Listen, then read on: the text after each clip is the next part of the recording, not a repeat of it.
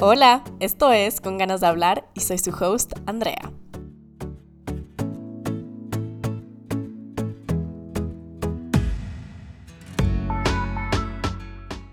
Cuando decidí hacer este podcast, yo sabía que quería tocar muchos temas alrededor de la, de la, sexualidad. Yo creo que sentirse cómodos con nuestra propia sexualidad, tanto como la sexualidad de los otros, es algo que simplemente nos permite vivir y experimentar la vida experimentar el mundo de una manera mucho más libre, mucho más llena de amor, una, una manera mucho más enriquecedora y una manera, no sé, simplemente hermosa. La sexualidad es una parte tan fundamental del ser humano que sentirse cómodos y amar eso simplemente nos puede dar alas, a diferencia de, no sé, sentirse incómodo con nuestra sexualidad, sentirse incómodo alrededor de este tema y reprimirnos como seres sexuales. Creciendo en Ecuador, realmente yo no creo que tuve mucho acceso a este tipo de información. Y me atrevo a decir que esto es un problema no solo en Ecuador, pero en Latinoamérica. La información eh, sobre la sexualidad y el sexo siempre ha sido algo muy tabú, algo muy poco hablado. Y yo creo que aunque sea para mí, mi experiencia fue que muchas de las veces que yo tenía acceso a esta información era información basada en la religión católica o basada en una cultura muy machista. Y sabía que uno de los temas de los que yo quería hablar eh, en este podcast es eh, sobre mi sexualidad y sobre, más que nada, sobre mi orientación sexual. Y la verdad es que muchas veces decía, miércoles, no quiero hacer esto porque siento que hacer un episodio y hablar en mi podcast sobre mi orientación sexual es como de cierta manera salir del closet de una manera súper pública. Yo creo que la idea de salir del closet o de compartir sobre tu orientación sexual es una eh, decisión extremadamente personal. Con el tiempo tú decidirás a quién quieres contar, a quién no quieres contar, cuándo quieres contarlo y cómo quieres hacerlo. Con el tiempo yo me he sentido muy muy cómodo alrededor de este tema y el día de hoy literalmente estoy hablando de esto en mi podcast y yo quiero que sepas primero que porque yo decido hacerlo de una manera pública no significa que tú también tengas que hacerlo. Acuérdate que cada persona vive esto a su manera, a su propio ritmo, con su propia historia. Siento la necesidad de hacerlo de una manera pública porque sé lo difícil que fue este camino para mí. Sé lo difícil que fue para mí eh, descubrir, entender, sentirme cómoda y lograr amar mi orientación sexual. Yo creo que fue algo que me causó mucha ansiedad, me causó demasiada, no sé, ajá, ansiedad, depresión, me, me rechacé mucho a mí misma, mucho, mucho, mucho a mí misma. Y en verdad, no sé, ahorita pensando en eso, lo sentí tanto, lo sentí tanto acordarme lo mucho que odiaba sentirme diferente, lo mucho que odiaba no sentir... Eh, no sentir lo que estaba planeando toda mi vida sentir y no sentir lo que había sido esperado de mí sentir. Y, y nada, quiero hacer este episodio porque quiero que sepas primero de todo que si no estás dentro de esto de ser heterosexual, no eres la única persona que está en esto. Si te has sentido incómoda sobre tu sexualidad, no eres la única persona que ha vivido esto. Si te has rechazado por sentir atracción a una persona que es de tu mismo género, no eres la única persona que está pasando por esto. Y así como sé que no eres la única persona que se ha sentido incómodo o, incómoda con su sexualidad, también yo sé que yo no soy la, la, única persona que se ha sentido cómoda con su sexualidad. Sé que no soy la única persona que vive su sexualidad de una manera tan libre. Sé que soy la única, no soy la única persona que simplemente ama el no ser heterosexual. Quiero contarte mi historia de cómo descubrí eh, que no era heterosexual, qué fue lo que entendí, cómo pude sentirme cómoda y cómo logré amar mi orientación sexual y cómo ahora la vivo. es muy probable que por la razón que compartimos el mismo mundo, compartimos la misma sociedad, tuvimos experiencias bastante similares. Yo creo que sí, obviamente existen excepciones y yo no quiero generalizar y no quiero decir que esta es la situación para absolutamente todo el mundo, pero si naciste más o menos en los 90 y naciste y creciste en Latinoamérica, es muy, muy probable que hayas tenido una experiencia muy parecida a mí.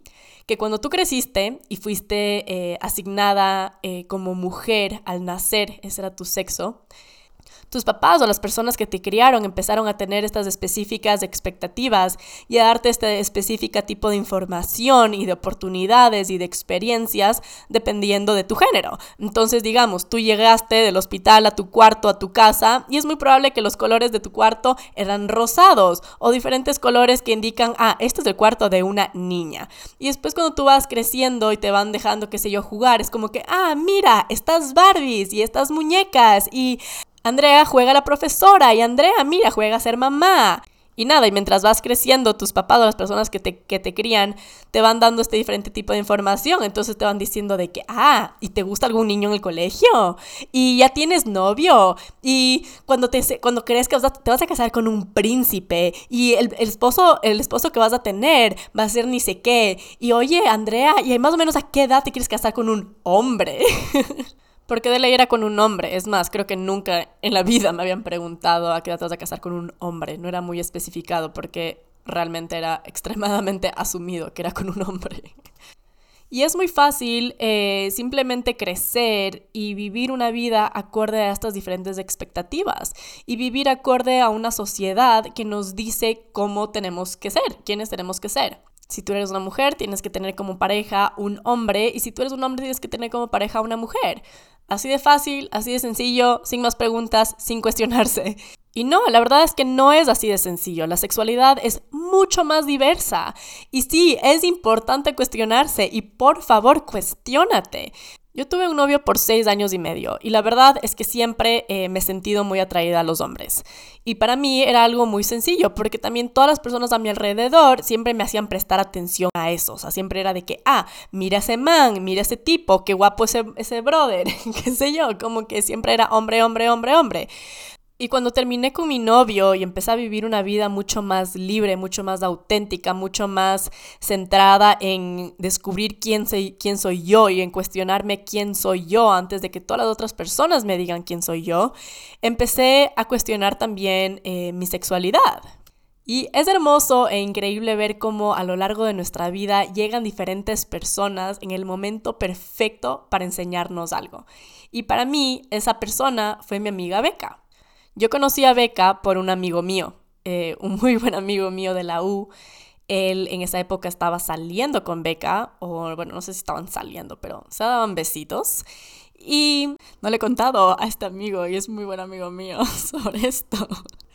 No, sé, ay, qué es tan raro hacer estas cosas públicas en un podcast, en verdad es tan raro esto, porque solo estoy contando todas estas cosas y es tan, es tan raro, pero a la vez solo X, ok, regreso a lo que estaba contando por él yo me hice amiga de ella.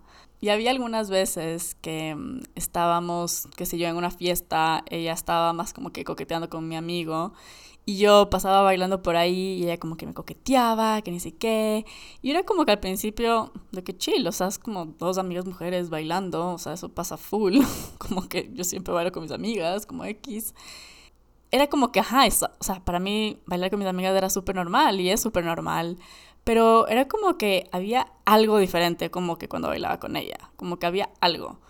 Y no sé, era como un algo que me gustaba, pero me asustaba a la vez, como que, ajá, me gustaba, pero me asustaba. Y nada, solo era como que X, me hacía la loca, ignoraba lo que sentía y seguía mi fiesta con ella o con otras personas, con otros amigos, nunca, nunca las dos solas, las dos solas, pero ajá, entre, entre mucha gente. Y nada, yo creo que este coqueteo así en las fiestas empezó como que a ser mucho más frecuente, más largos, más intensos, como que más, o sea, se acercaba más y más y qué sé yo. Y había un par de veces en las que ella como que, ajá, se acercaba full, así de que a darme un beso, yo como, mm, no. Como que era como que no, pero a la vez era como que parte de mí quería, pero era como, no. Y nada, o sea, para ser sincera, todas estas, todas estas fiestas también donde me encontraba en la situación igual en la que terminaba como que coqueteando con ella, eh, yo siempre estaba borracha, siempre. Y en verdad esto lo digo con ser orgullo y creo que es muy importante poder subrayar eso.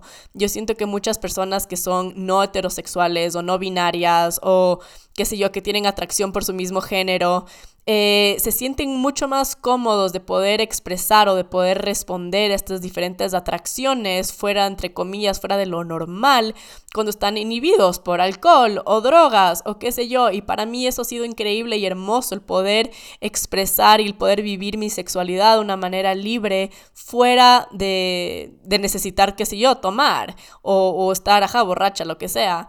Y Creo que eso es tan importante darse cuenta de que tantas, tantas personas que sienten estas diferentes disforias eh, alrededor de su sexualidad tienen muchos problemas con alcohol y muchos problemas con drogas o diferentes adicciones.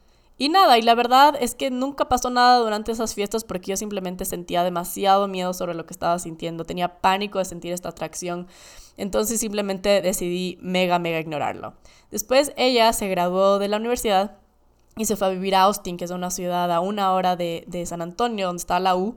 Y llegó el verano y la verdad es que fue un tema que, que, decidí como de cierta manera ignorarlo, pero yo creo que estaba tan metido en mi cabeza que de cierta manera, aunque sea hasta mi inconsciente, era de que, hey, Andrea, presta atención a esto. Y yo me daba cuenta cómo poco a poco me fijaba más en las mujeres, en una manera muy distinta, con un enfoque muy distinto al que, al que me había fijado las mujeres antes. Eh, entonces nada, simplemente me daba cuenta que sí, había algo distinto y lo estaba ignorando. Y después de regresar a la universidad para mi último año, me acuerdo que yo estaba en downtown en un bar que se llama Howl of the Moon y ella me escribe de que, oye, estoy en San Antonio para Alumni Weekend, de que me encantaría verte, ven a Base. Base es como que este bar eh, súper famoso de la universidad. Ven, ven, ven, que me muero por verte. Y yo solo vi ese mensaje y solo sentí tantas cosas, así tantas, tantas cosas, así fue como que en verdad me di cuenta que fue como cuando te escribe el niño que te gusta, que te dice que te quiere ver, así, literal, fue lo mismo. Y fue como, wow. Y fue un wow definitivamente la manera en la que me di cuenta que me encantó tanto lo que estaba sintiendo y también el equivalente a lo que era. Era de que sentía lo mismo que sentía por un man por un hombre, por un chico, qué sé yo, eh, que por lo que estaba sintiendo por esa, por esa mujer, ese momento. Y, o sea, lo que estaba sintiendo, ja, por Beca. Y, y nada, a la vez de que sí fue hermoso lo que tú quieras, también me friqueó, me asusté full. Y fui donde a mi amigo Jorge, quien fue la primera persona a la que le mencioné todo esto. yo de que así toda asustada y friqueada y llorando, yo de que Georgie no sé lo que estoy sintiendo, ni no sabes, y siento esto, y ni sé qué, ni sé cuánto, y estoy tan asustada, y Beca me mandó este mensaje, y me muero por ir a verla, pero no sé, tengo miedo, tengo miedo, y el de que, ande, qué berraquera, me encanta, vamos, me fascina, qué hermoso que puedas sentir todas estas cosas, qué hermoso que puedas explorar tu sexualidad, vamos. No me acuerdo qué más me dijo, tuvimos todo un diálogo y simplemente fue una conversación en la que él me dio tanto amor y tanto apoyo y fue de que, Andrea, vamos. Entonces solo cogimos y nos fuimos. Y nada, y llegamos al bar y Jorge de que, ajá, ahí está, ahí está Beca, de que anda. Y, y, nada, y ella toda coqueta de que ven, te invito un tequila, que ni sé qué, que ni sé cuánto, y tomando aquí, tomando allá, y saludando a la gente, y ni sé qué, y ni sé cuánto, y para todo esto yo ya había tomado, y dale, y que sigue, que con otro shot, que con otro drink, que qué sé yo. Después de un rato fue de que, ah, vayamos afuera. Entonces, ajá, nada. Salimos. Y el rato que estamos saliendo, ¡pum! Me caigo. Me caigo por, no sé, no ver una grada, me caí.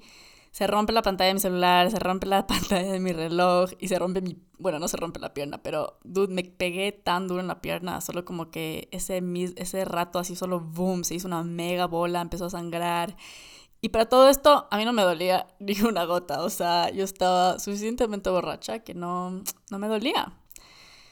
Tengo que admitirlo. Y la verdad es que también solo me río porque probablemente fue muy chistoso la caída. Porque en verdad, qué heavy, qué buena caída.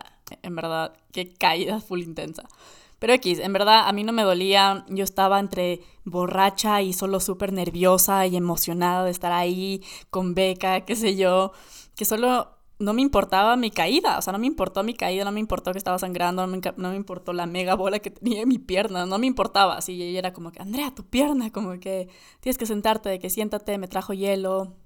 Y después de estar un rato ahí sentadas, yo con el hielo en mi bola de mi pierna, eh, ella me dice de que, ah, dejé, tu car dejé mi carro en tu conjunto, porque ella estaba donde unos amigos que vivían en mi conjunto y, ajá, dejó su carro ahí. Y yo de que, ah, buenas, entonces vamos juntas eh, a Rosemont, que era mi conjunto. Y, y ella de que dale, pidamos un Uber, qué sé yo. Pero en verdad era súper cerca, o sea, yo siempre iba caminando, siempre íbamos caminando a ese bar, a Base. Bueno, más cuando vivíamos en los dorms, pero igual mi conjunto era como a seis minutos de, los, de, la, de la U, así.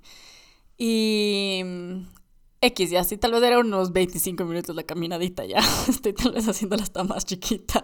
Porque lo que, lo que pasó fue que yo de que tenía en mi cabeza toda esta idea romántica de estar las dos caminando en la mitad de la calle en la noche, qué sé yo.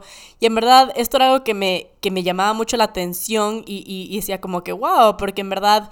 O sea, no es que yo con todas mis amigas, con todas las mujeres, yo tenía esta idea de querer ir en la mitad de la noche, ir a caminar, tener una una, que sea una caminata romántica en la mitad de la noche, pero era algo que yo decía, wow, o sea, como así a mí me atrae esta idea de hacer esto con un hombre y tener la, la caminata romántica en la noche, tengo estas mismas ganas de tener esta romántica noche con Beca. Y decía, ok, esto es distinto, porque nunca lo he sentido esto con una mujer, pero a la vez me he dado cuenta que era simplemente una atracción y no era, ah, es hombre o es mujer. Y nada, fuimos caminando al, al, conjunto, así todas, todas lindas, cogidas de la mano, de que en la calle parábamos así, qué sé yo, abajo del puente y nos dábamos besitos y, y nos dábamos vueltas y solo era, fue, fue, tan hermoso, en verdad fue tan, tan lindo.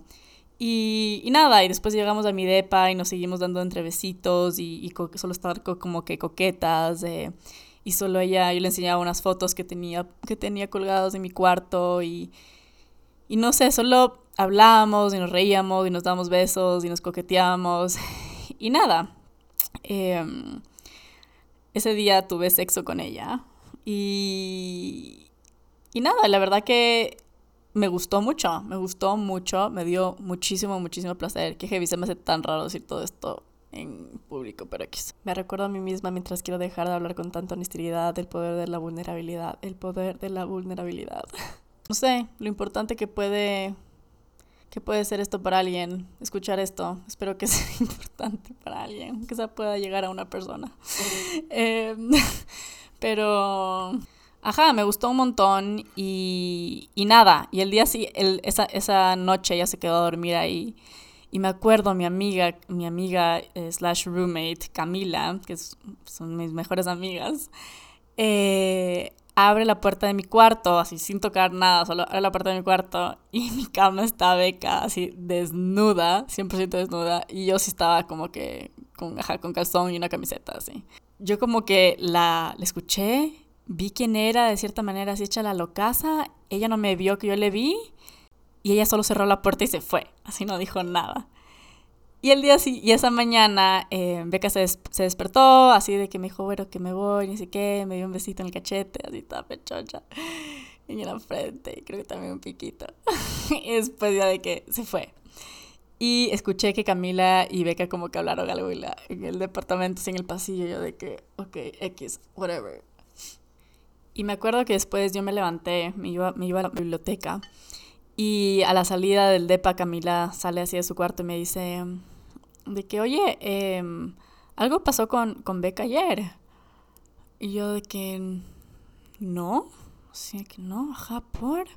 Sí, yo de que muriéndome, así, yo de que no, por. Y ella me dice, no, es que ni siquiera amigo me, me dijo que, que, que, les, que las había visto como que, no sé, súper coquetas, que ni sé qué. Yo, ah, no, no sé, ni idea, ajá.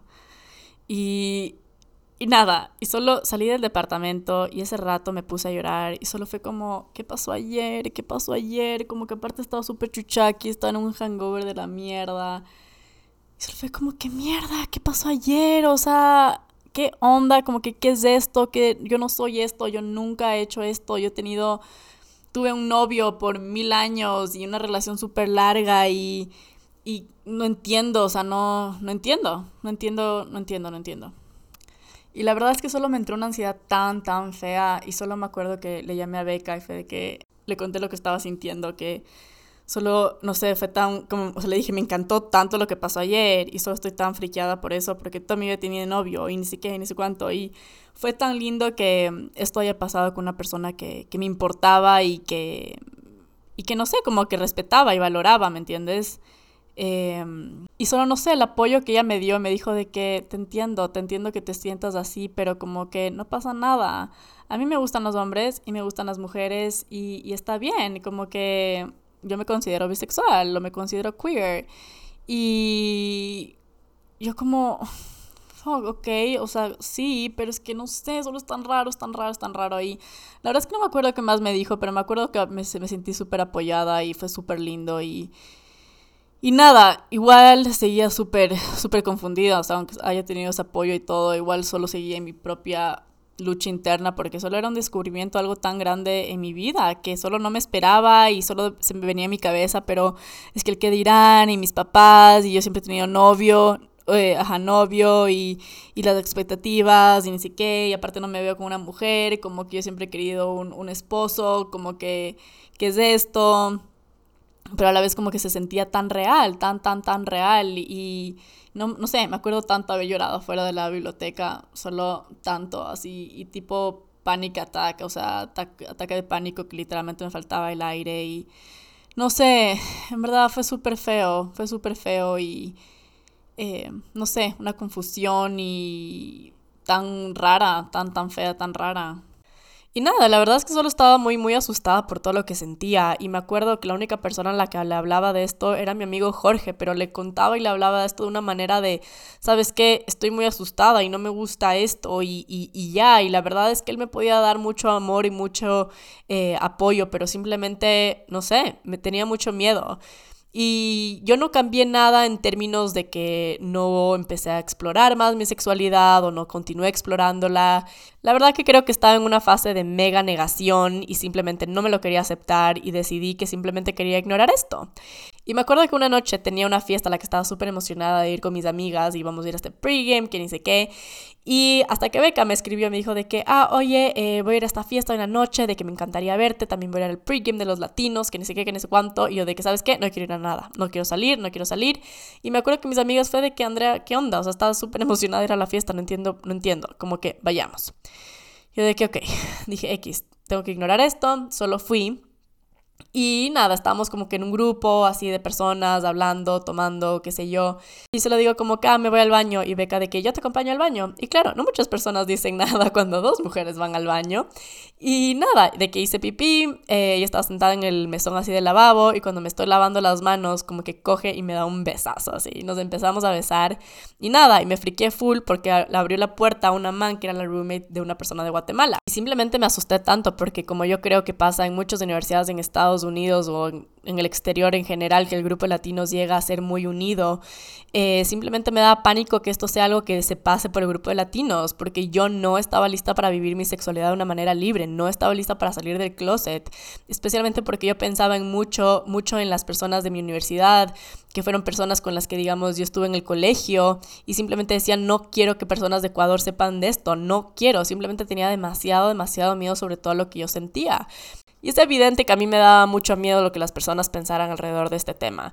Y fue tan extraño como para mí fue tan importante empezar a hablar con personas que realmente no eran personas tan cercanas a mi vida. Yo creo que hay muchas veces que tú crees que, esto, que este tema lo vas a hablar primero con tu mejor amiga, con tu mejor amiga. Y sí, lo hablé con Yoyi, que es de mis mejores amigos, de mis personas más cercanas.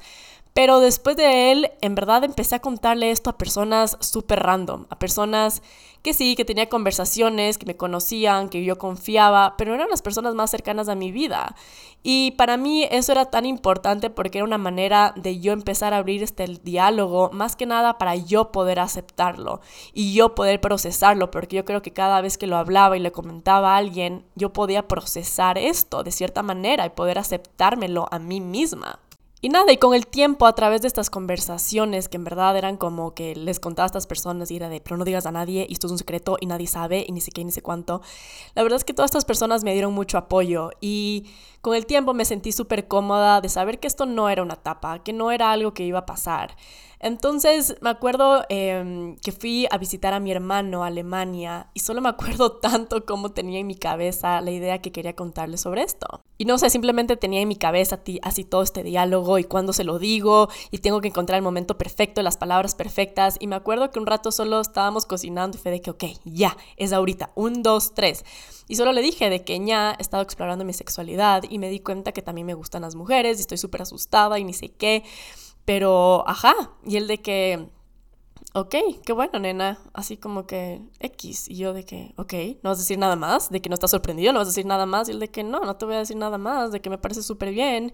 Em, es más, solo prométeme que no vas a dejar de explorar esto. Como que hay muchas personas que tú conoces, que nosotros conocemos, que yo conozco, que, que son gays o son lesbianas o son bisexuales, qué sé yo. Y como que puedes eh, hablar con estas personas, como que te podrían ayudar a entenderte más, a sentirte más tranquila, que ni sé qué. Solo prométeme que vas a dejar de, no vas a dejar de explorar esto. Y fue hermoso, fue perfecto la primera persona en mi familia a la que conté.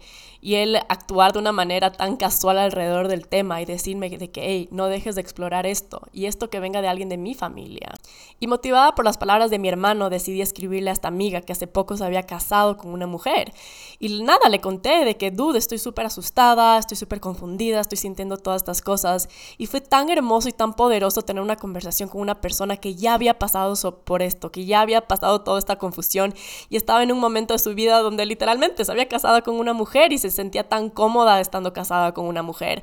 Y no sé, para mí fue tan importante escuchar su historia y hablar con alguien que me pueda entender exactamente por el camino y el proceso por el que yo estaba pasando. Porque sí, todas nuestras historias se van a ver diferentes, pero a la vez sentimos cosas que sentimos que son similares por el hecho de que vivimos en una sociedad donde nos dicen que la atracción no heterosexual está simplemente mal.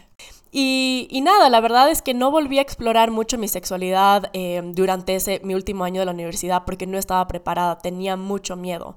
Pero me dije a mí misma, me voy a ir a vivir a Colorado y en Colorado voy a explorar esto con amor y porque me lo debo a mí misma. Y nada, vivo ya dos años y medio en Colorado y en verdad esta historia ha evolucionado un montón. Y te quiero contar más de esto, te quiero contar más de cómo empecé a sentirme súper cómoda explorando mi sexualidad, cómo conté, les conté, no sé, a mis hermanos y a mis papás y a mis, las personas más cercanas en mi vida y contarte cómo ha seguido esta historia. Yo creo que la historia de, de sentirnos cómodos con nuestra sexualidad o de salir del closet o de vivir nuestra sexualidad de una manera libre se ve muy diferente en todos nosotros.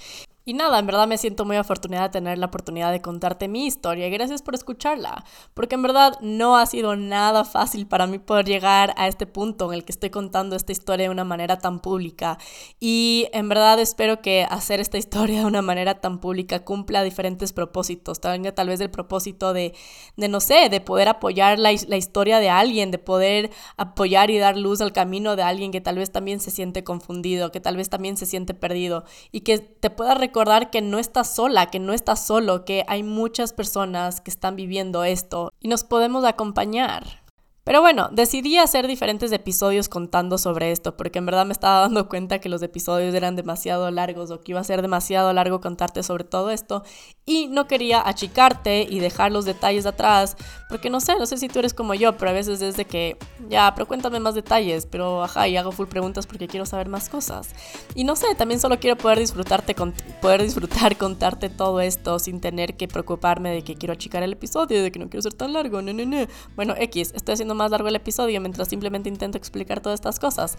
Pero lo que quiero decir es que voy a postear em, más episodios a continuación de esto para las personas que quieran saber cómo continúa esta historia. Y no sé, tal vez mi historia te ayuda a ti también a entender algo, aprender algo. Pero sí, cuestiónate, cuestiónate y hazlo con tanto amor. Hazlo con tanto amor, pero cuestiónate si te parece que es esto, esto es importante, que alguien más lo escuche y crees que esto tal vez le vendría bien a alguien, te invito a que lo compartas. En verdad, a veces es muy difícil y nos sentimos muy solos o muy solas en una situación así. Y yo sé que he hecho un millón de veces esto, pero no estás solo, no estás sola. Y bueno, eso es todo. Em, espero que hayas disfrutado este episodio. A continuación de este episodio saldrá el 21 de noviembre, saldrán nuevos episodios cada 7 y 21 de cada mes. Sígueme en Instagram con ganas de hablar podcast para poder ver más contenido y mándame un mensaje, me encantaría saber de ti y cuéntame, no sé, si tienes una historia que tú quieres contar o algo que quisieras que yo hable, quisiera escuchar de ti. Y, y, y, y, ok, ahora sí, eso es todo. Te mando un mega, mega, mega autoabrazo. Bye.